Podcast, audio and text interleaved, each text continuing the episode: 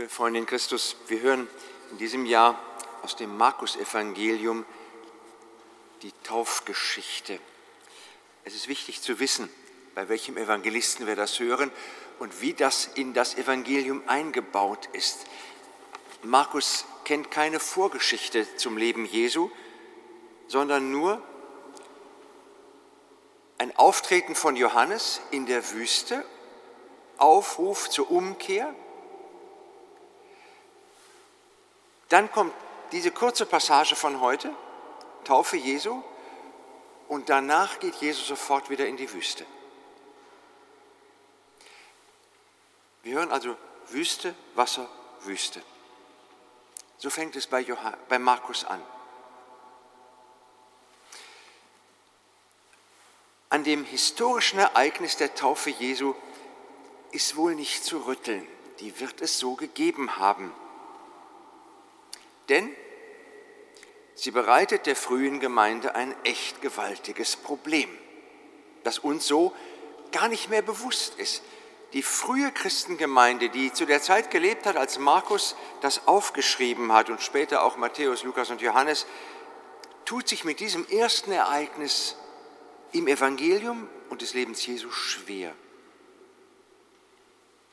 Der sündlos gerechte Jesus unterzieht sich der Taufe des Johannes, denn in dieser Taufe geht es um das Bekenntnis der Sünden. Wie geht das zusammen? Wie kann der Jesus das tun?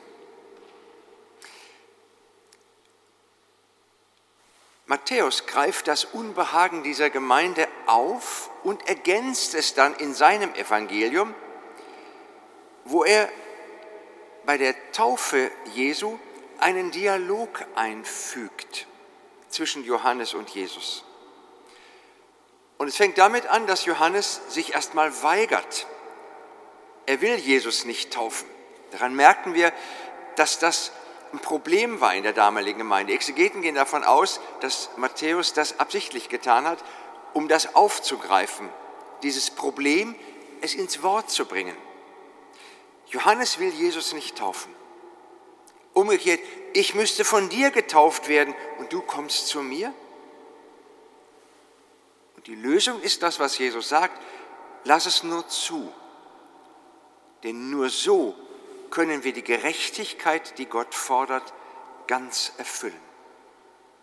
Jesus unterzieht sich der Taufe, das wird bei Matthäus gesagt, als der ganz an den göttlichen Willen gebundene und ganz mit dem Volk solidarische. Für die christliche Gemeinde wird er aber auch zum Vorbild die von Gott geforderte Gerechtigkeit zu erfüllen. Hochtheologische Texte, die wir da haben. Was nach der Taufe geschah, ist ganz dann theologische Deutung. Neben dem knappen historischen Das ist diese Geschichte voll mit dem Wie, Warum und Was geschieht da. Denn, das hören wir bei Markus heute schon, die Perspektive wird innerhalb eines Satzes ruckartig geändert. Während sonst von außen beschrieben wird, wechseln wir auf einmal mitten im Satz die Perspektive. Er sah den Himmel sich öffnen. Er riss auf, heißt es in der neuen Übersetzung. Wir nehmen die Perspektive Jesu ein. Und der Geist kam wie eine Taube auf ihn herab ein trinitarisches Bild zu Beginn des öffentlichen Wirkens. Der Sohn bindet sich ganz an den Vater und wird dadurch mit dem Heiligen Geist erfüllt. Du bist mein geliebter Sohn, an dem ich Gefallen gefunden habe. Wunderbarer Satz. Das Erste, was aus Gottes Mund kommt im Markus-Evangelium, ist nicht aus dem Munde Jesu. Bis dahin hat Jesus noch nichts gesagt, sondern bevor Jesus den Mund aufmacht, macht Gott den Mund auf. und sagt etwas. Du bist mein geliebter Sohn.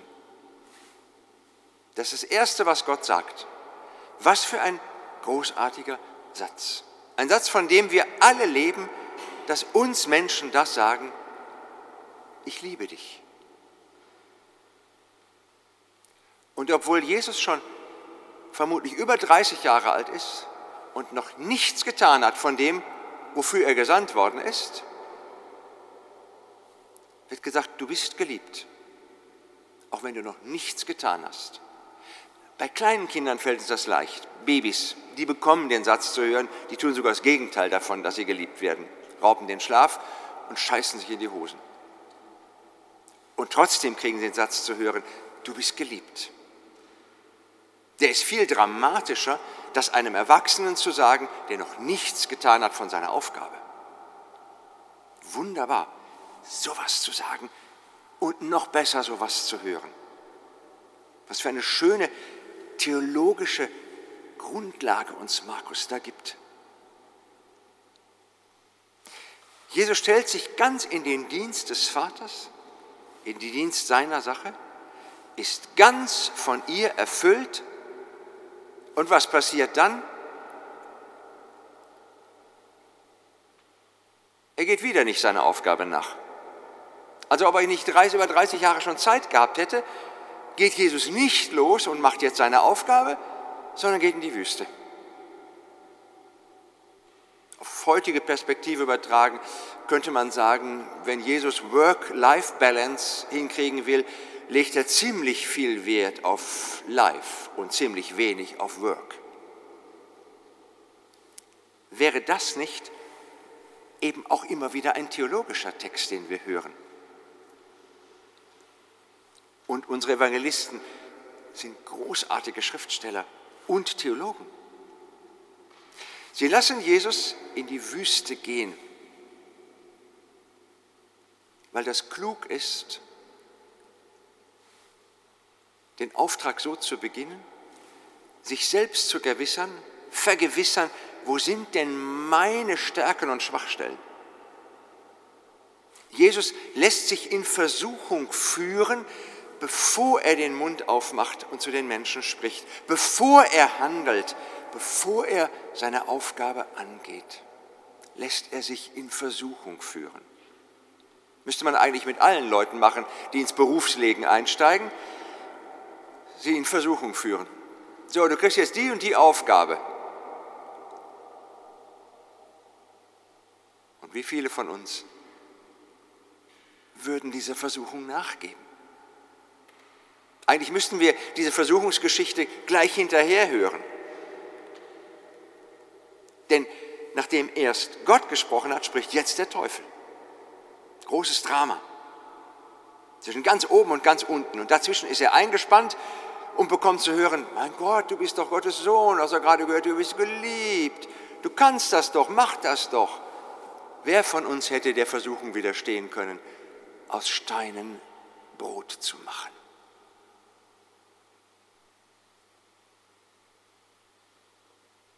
Ist die erste Aufgabe, die der Teufel Jesus vorlegt.